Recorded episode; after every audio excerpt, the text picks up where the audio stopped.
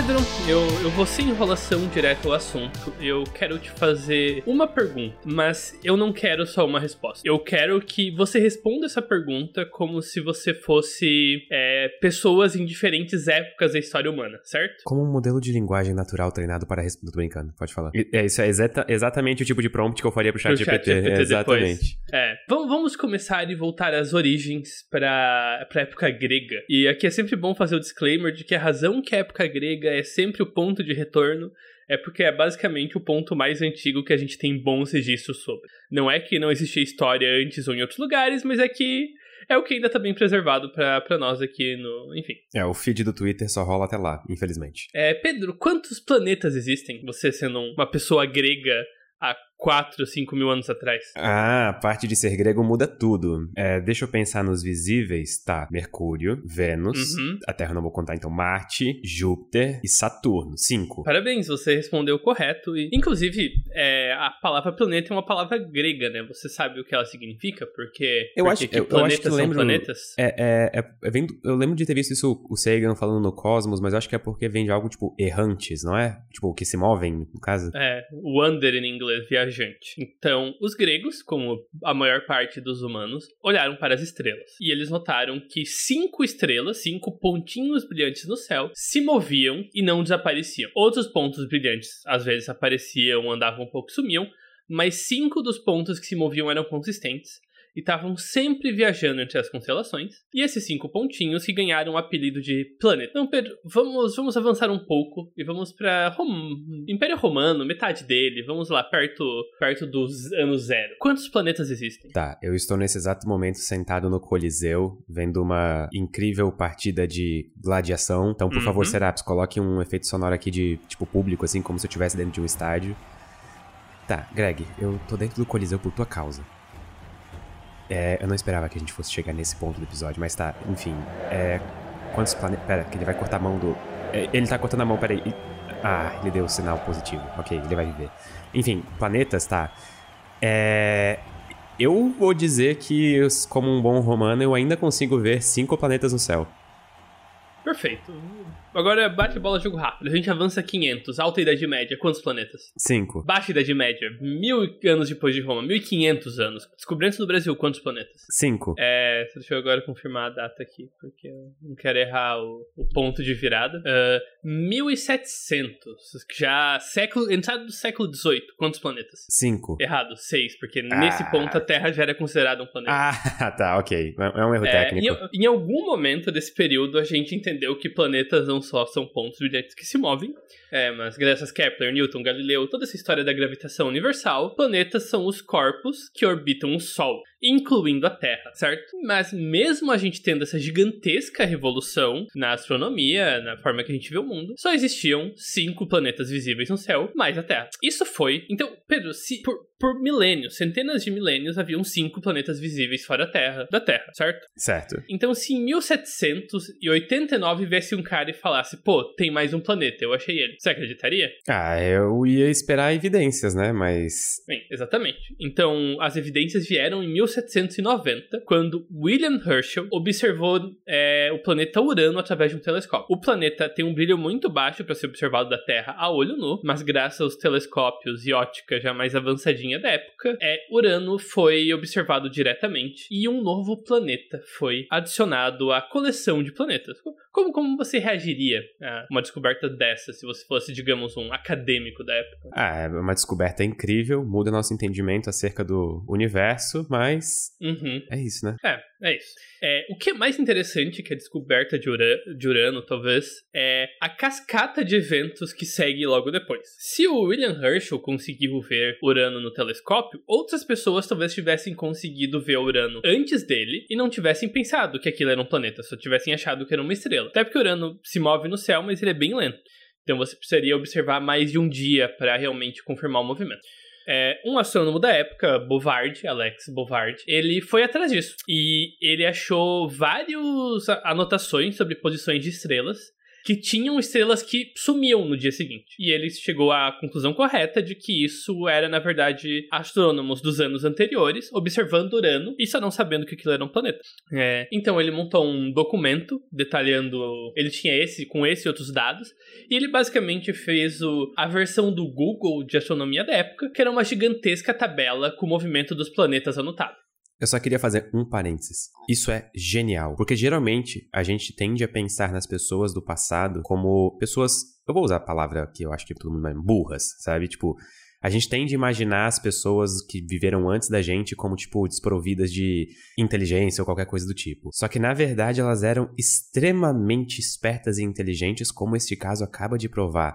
Só que a esperteza delas estava limitada pelas tecnologias da época. É, exatamente. É, biologicamente falando, a diferença de você em um humano morando numa caverna 100 mil anos atrás é muito mais o contexto que você existe do que qualquer coisa biológica ou enfim. Uh, estatisticamente falando, uma pessoa média é mais burra que 50% dos homens da caverna, por qualquer parâmetro que você quiser, porque a estatística é assim, né? A pessoa média tá sempre no 50%. Eu enfim. amo curva de Bell. Pois é. Uh, um outro astrônomo, mais matematicamente educado, Urban Le Verrier, é, pegou as anotações do Bouvard, a tabela que ele publicou, e chegou uma. notou um problema. Um problema bem grave. A órbita de Urano não estava de acordo com as leis de Newton nem com força igual a massa vezes aceleração, nem com a fórmula de Newton para gravidade. E aqui, no mundo pós-Einstein, isso não é tanto o caso, mas eu só quero lembrar que até 1900, Newton não era um cientista. Newton era um deus. É, é, é basicamente. Ele, ele, tipo, ainda tava uma cabeça acima de todo mundo e toda a física acontecia em torno do trabalho do Newton, basicamente. As leis de Newton eram, nessa época, basicamente o 11 primeiro mandamento, digamos. Era um adendo ali que colocaram que, tipo, ok, isso aqui, sabe, esse cara, ele sabe o que tá falando. Exatamente. É, o, o trabalho de Newton era glorioso. Inclusive, aqui vale uma nota até engraçada, né? Porque o, o Le Verrier, como o nome sugere, era um francês, certo? Uhum. E então, eu, eu acho que se ele fosse inglês, ele não teria feito o que ele fez em seguida. O que, que ele fez? Que ele decidiu: pera, é, eu não acho que eu tô errado porque as leis de Newton dizem que eu tô errado. Eu acho que tem algo mais nessa história. Porque ele podia ter concluído que simplesmente as observações não eram precisas, de alguma forma Newton tava certo seguido com a vida, certo? Sim. Mas ele pensou: não, deve ter alguma coisa a mais aqui. E um trabalho matemático notável, ele fez algo que nunca havia sido feito antes, que estava começando a entrar mais na física, que era a ideia de matemática não só como algo que você constrói para explicar a sua teoria, mas como uma ferramenta para encontrar coisas novas. E Le Verrier previu a existência de um oitavo planeta, e era a influência gravitacional desse oitavo planeta sobre a órbita de Urano que causava essa órbita estranha, que não respeitava, obviamente, as leis de Newton. Incluindo esse planeta 8 no sistema solar, tudo voltava a se encaixar como Newton desejava, como Newton sugeriu. É, e por um tempo, o Le Verrier ele não conseguiu convencer nenhum astrônomo a pegar um bom telescópio e apontar para onde ele calculava que, que esse planeta deveria estar, até que o, o telescópio de Berlim decidiu aceitar o convite e virou seu telescópio extremamente potente para a época para uma posição específica do céu, como calculada por Le Verrier, e o planeta estava exatamente naquela posição. Eles encontraram o planeta em uma única noite de buscas. É, isso é algo impressionante pra época. Não, é uma validação absurda da matemática do cara. A ideia de matemática com uma ferramenta de previsões, de encontrar nova ciência através da matemática. E não só, ah, faço experimento, encontro nova ciência e daí explico o que eu encontrei com matemática. Então foi assim que encontraram o deus dos mares. É Netuno, referência, porque os nomes dos planetas são, são romanos. Inclusive, eu posso dar uma curiosidade histórica? Pode. A primeira pessoa a ver Netuno não foi Le Verrier nem os astrônomos de Berlim. Sabes quem foi? Quem? Galileu. Tu acredita Sério? nisso? Sério? Sim, só que, só que o problema é o seguinte: Galileu, ele foi fazer uma observação de Júpiter e no lado de Júpiter tinha uma que ele considerou uma estrela muito fraca. Essa estrela era Netuno. Só que como Netuno tá muito distante do Sol, tipo, a órbita dele, se não me engano, demora 165 anos, uma coisa assim.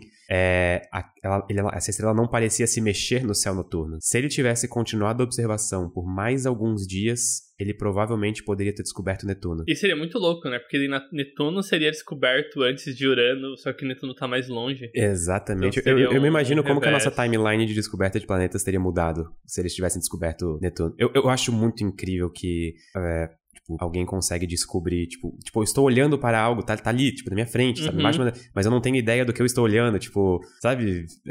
É, é uma coisa curiosa. É, é, é muito impressionante, né? Tá. Então você tem esse período aí de meio que uma, duas gerações de pesquisadores, foi descoberto Urano, foi descoberto Netuno. Isso não, não sugere uma próxima pergunta, Pedro? Ah, se tem oito, cabe nove. Cabe nove, exatamente. Então, pô, a gente descobriu dois planetas em seguida com nova tecnologia e matemática. Será que não tem mais um? E, é, querendo achar um novo planeta, o Percival Lowell tentou aplicar esse mesmo método de calcular um. Será que a órbita do Netuno tá tão certinha? Vamos ver se não fica melhor explicar ela com a existência de um planeta 9, um planeta a mais. É o Percival Lowell, que decidiu uh, virar o principal defensor da ideia de um planeta novo, e que ele chamou de planeta X, no sentido de variável X, e aqui eu quero reclamar, né? Porque X é 10 em numeral romano e esse seria o planeta 9. Então, para mim, isso é bem inconsistente, tá? Eu realmente podia ter guardado o X pro planeta de número 10. Só, disso, só digo isso. Concordo totalmente. Dito isso, Lowell usou uma matemática parecida com a de Le Verrier e previu um planeta além de Netuno, mas não tão além, extremamente massivo, com a massa parecido com Júpiter em tamanho. E Júpiter é muito grande, muito grande. 300 vezes mais pesado que a Terra, por referência. Uh, e eventualmente, eventualmente, bem depois do Lowell já ter morrido, inclusive, alguém viu um ponto brilhante, como seria um planeta, bem na região que Lowell havia observado. E esse era o planeta X. Sim. Imediatamente os jornais foram à loucura. Isso em 1930, por referência. É, é bem a época em que os jornais iam à loucura. É.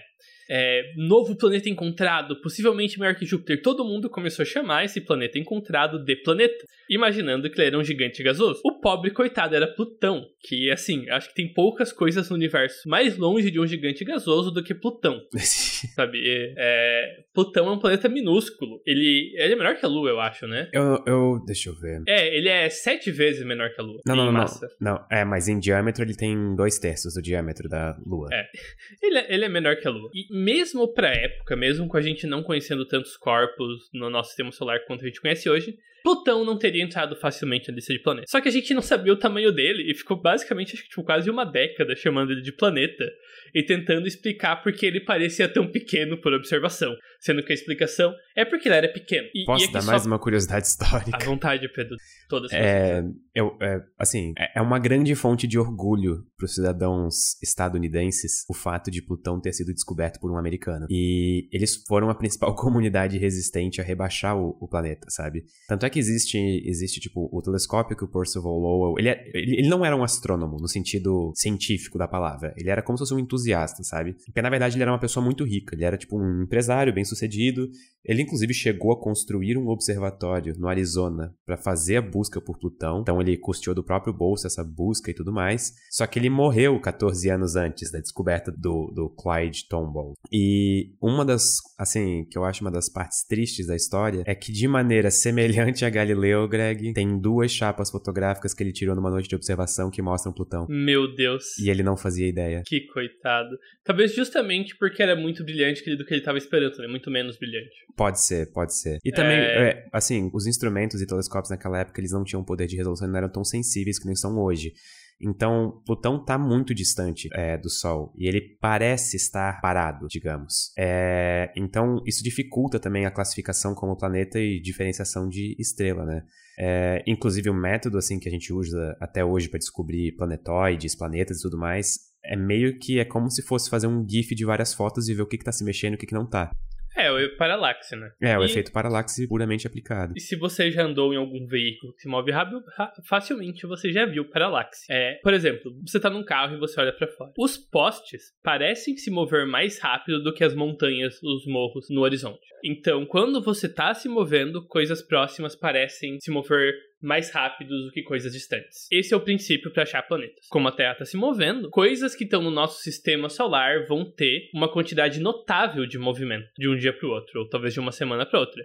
Enquanto estrelas que estão muito, mas muito, mas muito mais longe que qualquer coisa no nosso sistema solar não vão ter esse movimento de paralaxe notável. É, e fica muito difícil na história do, do Percival Lowell dizer se ele não reconheceu que Plutão era um planeta por falta de tecnologia ou até por falta de conhecimento técnico. Porque ele chegou em um momento da, da busca dele por Plutão a contratar computadores, que na época não eram máquinas, e sim seres humanos que faziam cálculos, sabe? É, então, eu acho meio triste que ele dedicou uma parte significante da vida dele a buscar uma coisa que ele chegou a fotografar e não se deu conta. Nossa, é, isso, é, isso é uma crueldade do destino. É, isso é realmente crueldade. Um, certo. Então, vamos acelerar um pouco. É, eventualmente entenderam que Plutão era muito menor, que a única explicação boa era que Plutão era realmente pequeno e não era o planeta X. Só que a esperança do planeta X só foi completamente descartada em 89 com a sonda Voyager. Até lá ainda existiam pessoas que acreditavam que talvez existisse um gigante gasoso não muito depois de Netuno. Até me pergunto como será que a, a Voyager fez essa, essa busca, sabe? Porque será que eles esperavam mais ou menos, tipo, ah, as evidências. Ah, na verdade. Tá, é, eu, tô me, eu tô me apressando. Me lembra de voltar na Voyager depois, continua. Tá, eu, eu acho que realmente só foi porque eles conseguiram medidas mais precisas das órbitas. Mas enfim, é... eu não tenho certeza também. O próximo grande evento na história dos planetas é o rebaixamento de Plutão em 2006, em que Plutão passou a ser um planeta não, uma nova categoria criada justamente porque Plutão não é tão único assim. Se Plutão fosse planeta, teriam uns outros 20 corpos próximos a Plutão que também teriam que ser. É, e só para clarificar, o motivo de Plutão não ser mais planeta é o terceiro critério para planetas, que diz, são três critérios, é, o terce, é, um deles é a diferenciação, tipo, é, geológica, então, tipo, tem que ter mais ou menos um, um, formato aproximado redondo, que Plutão tem, ele passa nesse critério. O primeiro, eu não... Orbitar o Sol orbitar o Sol. E isso é exclusivamente importante, por exemplo, que é essa diferenciação de Lua e planeta. Uma Lua orbita um outro corpo e, e o planeta orbita o Sol. É, e a terceiro critério é que Plutão, ou o corpo, tem que limpar a órbita ao redor dele. E isso não é verdade justamente por causa desses outros objetos que o Greg comentou, que também dividem órbita mais ou menos próxima a Plutão. Exatamente. Então, Plutão deixou de ser planeta, a gente criou uma classificação mais precisa para planetas, e esse é o fim da história dos planetas no nosso sistema solar. E esse é o fim da história dos planetas do sistema solar e o fim do nosso episódio. Muito obrigado por terem ouvido até aqui. E até a próxima. Pedro, Pedro, calma, calma, não vai embora ainda. É, ok, tô aqui, tô, tô, tá montadas as coisas ainda, calma. É, eu recebi uma ligação, na verdade eu não recebi, porque eu não, enfim, eu não quero me comprometer, mas eu recebi uma ligação hipotética aqui de um tal de Mike Brown e um Constantin Batygin. Eles me disseram que talvez tenha mais um planeta no sistema solar. Você já Bom, ouviu essa história? Onde estão as provas? Tá, então, vamos, vamos voltar um pouco. A proposta desse novo planeta, o planeta 9, o verdadeiro planeta 9, porque Plutão não é planeta. E, e eu quero deixar claro que a razão que o planeta proposto pelo Mark Brown e o, e o Constantin é planeta 9 é explicitamente para irritar as pessoas que ainda acham que, é Plutão, que Plutão é planeta. eu não estou brincando. É, numa das palestras que eu assisti do Mark Brown, ele falou isso abertamente. Eles têm senso então, de humor, isso é importante. Exatamente. Inclusive, eles são é, estranhamente novos, assim, sabe? Quando eu imagino astrônomos eu imagino, não imagino eles. O Konstantin Batygin tem 37 anos, sabe? E ele tem um rosto muito jovem também. Ele se veste como uma pessoa bem jovem, enfim. É o poder da relatividade, cara.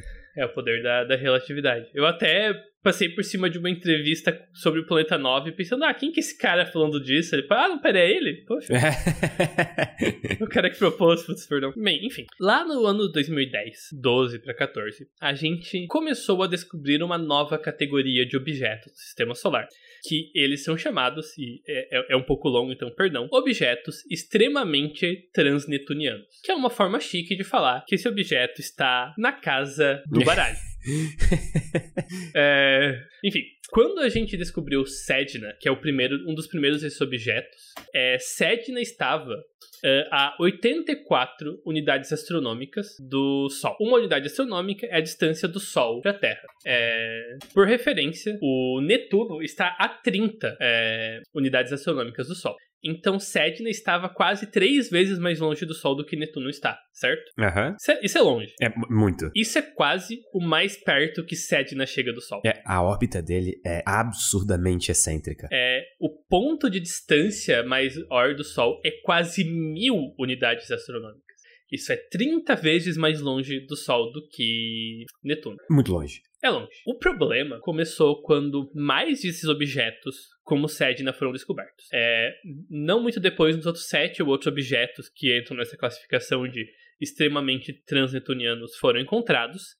E eles tinham uma característica que não, não poderia ser aleatória. Até pode, mas é improvável. Todos eles, a órbita de todos eles, apontam mais ou menos para a mesma direção do céu. Estão alinhadas mais ou menos da mesma forma, ou uma terceira forma de colocar isso. Eles chegam perto do Sol, mais ou menos no mesmo ponto do espaço. Ou seja, quando eles estão na menor distância que eles chegam do Sol, eles são todos na mesma região do céu noturno. E isso é bastante peculiar. Isso é estranho. É bem estranho. E talvez tenham explicações com mecanismos gravitacionais complicados, talvez seja realmente um viés por falta de dados, mas enfim. É... Por brincadeira, num primeiro momento, o Mark Brown e o Konstantin Batygin, eles decidiram simular se um novo planeta, um planeta 9, poderia ser responsável por isso. E tal qual o objeto Sedna e os objetos similares, ele seria um planeta extremamente transuraniano, que estaria muito, mas muito longe da, do Sol, da ordem de tipo 10 vezes mais distante do que Netuno está. Ah, além disso, ele seria um planeta massivo, ele não seria um cenário Plutão, ele teria mais de 6 vezes a massa da Terra, possivelmente. Então, sabe, seria um planeta sólido, assim, de se ele realmente fosse como previsto, ele com certeza cairia na categoria de planeta. E a, a existência desse planeta explicaria essas órbitas estranhas dos objetos transnetunianos. Mas É, até, até- esse. Pode falar. Só pra dar um contexto, eu coloquei aqui uma imagem que a gente pode colocar na descrição. O efeito que esse planeta teria nesses objetos extremamente transnetunianos seria parecido com o dessa imagem, que é o efeito de uma das luas de Saturno num dos anéis. Como os anéis são formados por pequenas partículas de poeira e tudo mais, é como se a atração gravitacional da Lua, embora seja pequena, ela forma esses efeitos de ondas que ficam meio serrilhadas nos anéis. E é mais ou menos isso, é, é quase como se fosse um pastor cuidando de ovelhas, só que a versão espacial disso. Exatamente. Inclusive, é o termo em inglês é é, shepherd the planet, que é, or, é enfim. é, Cuidar de ovelhas. Cuidar de ovelhas. É, esqueci o nome em inglês. Enfim, pastorear ovelhas mesmo. Dito Levar as isso, ovelhas pra passear, pronto. É, faz mais de quase um século que ninguém acha um planeta novo. Então, nem o Constantin nem o Mark estavam ansiosos pra botar ideia pra. E pensaram, não, não. Isso realmente só foi um resultado engraçadinho. Foi, foi bom que a gente fez, mas, né? E eles começaram a notar que a presença desses planetas começava a explicar outras coisas estranhas que eles viam no sistema solar e que ainda não tinham uma boa explicação. É, um outro exemplo que eu consigo explicar que não é extremamente técnico é que existem objetos, ah, esses são transuranianos, não transnetunianos, que têm órbitas que elas nem não são inclinadas, elas são giradas. A órbita é meio que faz um ângulo de 90 graus com o plano em que os planetas orbitam. É, isso é muito estranho, porque pelo, pela conservação de momento angular, os planetas formados junto com o sistema solar no mesmo período deveriam todos estar mais ou menos no mesmo plano, salvo algumas exceções de pequenas flutuações, de um ângulo pra mais, um ângulo pra menos, ou coisa assim. Uhum. É, é, isso- eles formam quase que asas do sistema solar. E a existência desse planeta 9 nessa distância também explicaria por que esses objetos existem nessas órbitas exóticas. E, e quando eles chegaram nesse segundo resultado, eles começaram: pera, será? Será? E depois de um pouco mais de simulações, os dois ficaram convencidos de que um planeta 9 existia. Ou pelo menos convencidos o suficiente para publicarem um artigo sobre isso. Inclusive, uma curiosidade interessante sobre Sedna, a maior parte da órbita de Sedna, ela, ela é tão excêntrica e tão lenta que o planeta passa a maior parte da órbita dele fora da heliopausa. Ou seja, ele tá, é, a maior parte da existência do planeta, ele está recebendo radiação de fora do sistema solar ao invés da do Sol. Meu Deus. Isso é estranho e curioso e instigador ao mesmo tempo. Acho que outra forma de pôr isso é a luz das estrelas, é, o- as estrelas são mais brilhantes que o Sol. É, não sei se na verdade você chega nesse ponto, mas tipo, as partículas de radiação mesmo, por causa do campo magnético do Sol, que chegam em Sedna, são de outras estrelas do que do Sol. Meu Deus, que loucura. É, então a gente tá falando de coisas longe. Isso é bom pra contextualizar, porque achar esse planeta não vai ser, entre aspas, tão fácil quanto foi achar Netuno. O primeiro projeto que tentou caçar esse, esse planeta foi a coleção de dados completas do céu noturno que um telescópio de tamanho médio fez, o Pan-STAR. E se o planeta estivesse nas regiões mais próximas do Sol, na sua órbita, esse telescópio teria encontrado. Ele não encontrou, o que quer dizer que ou o planeta não existe de fato, ou o planeta está no seu ponto mais distante do Sol. E agora, telescópios mais potentes, como o Subaru e o NEO-WISE, vão ser usados justamente para buscar o planeta nos seus pontos mais distantes. Que inclusive é a posição mais provável dele por várias razões. Até para contextualizar tamanho, eu, eu gosto quando, como a gente faz uma pausa, tu já sabe o que eu quero falar. É.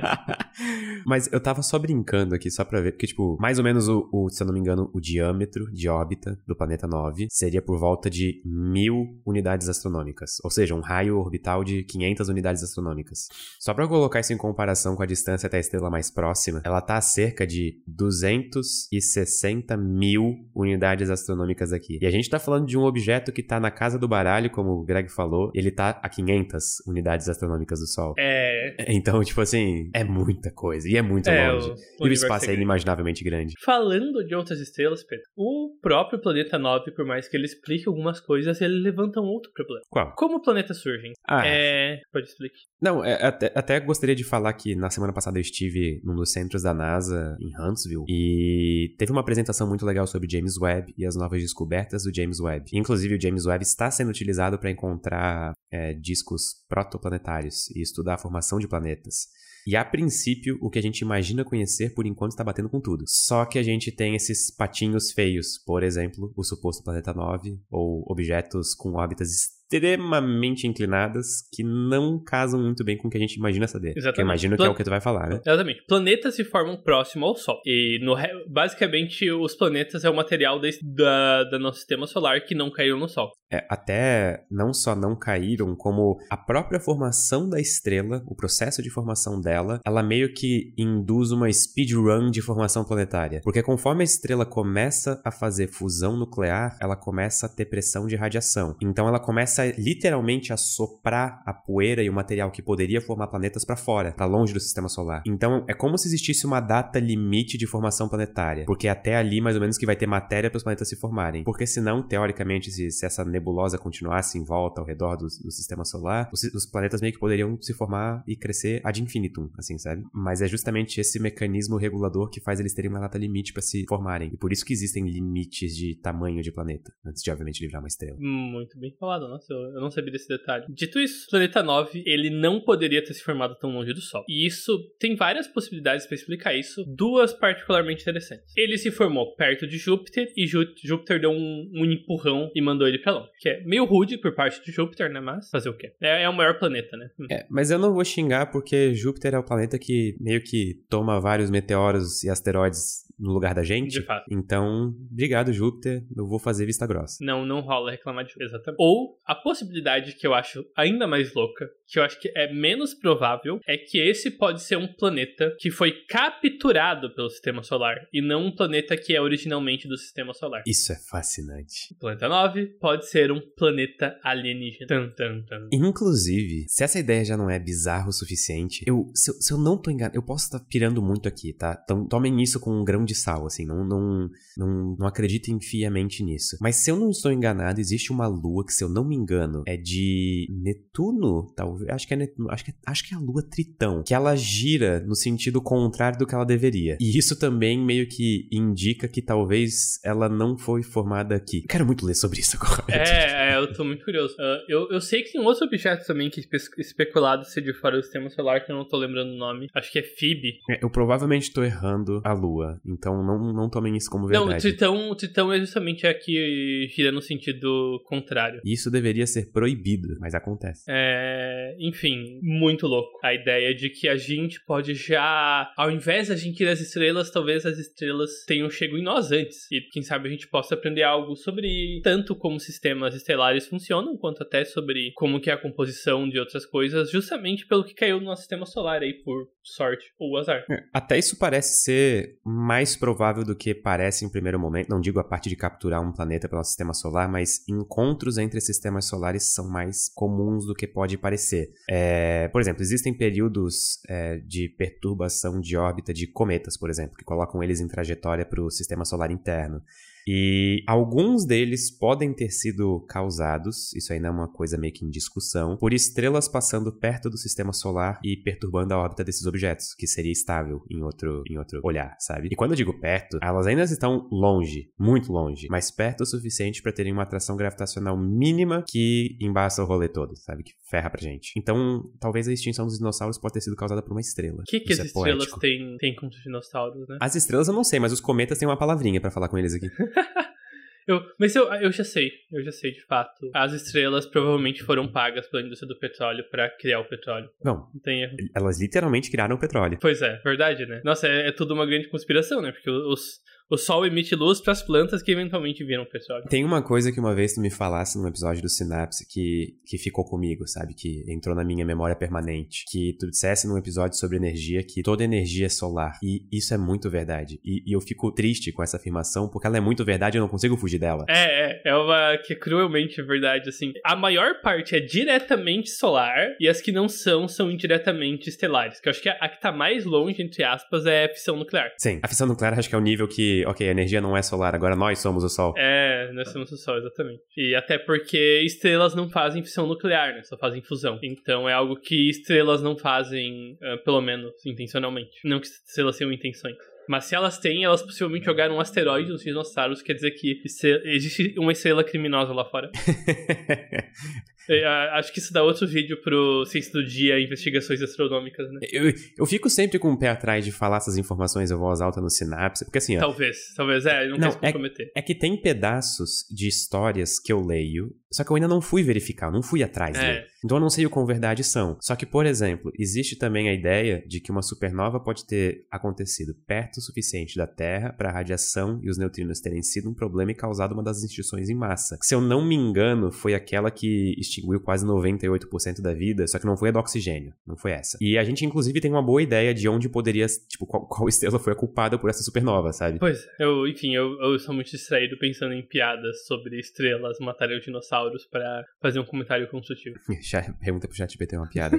Não, é que eu pensei que se foi o caso, quer dizer que a culpa é das estrelas, né? Literalmente. Exatamente. Algum comentário adicional sobre curiosidades astronômicas? Não, eu peço desculpa porque a minha mente, ela tá, tipo, passando por todos os lugares e todos os tópicos ao mesmo tempo. E, e, e provavelmente esse episódio foi um grande, tipo, Greg tentando contar uma história e o Pedro inserindo um monte de curiosidades aleatórias no meio. Que é um episódio de Synapse perfeito. E se você achou isso, não esqueça de deixar o seu review, sua avaliação do nosso podcast.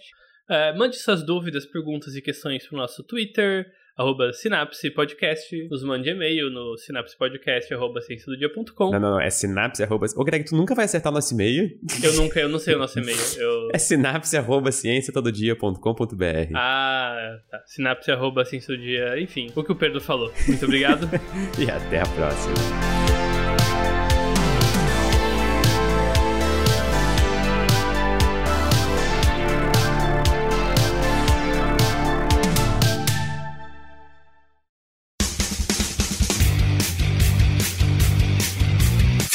Cortes, edição de podcast.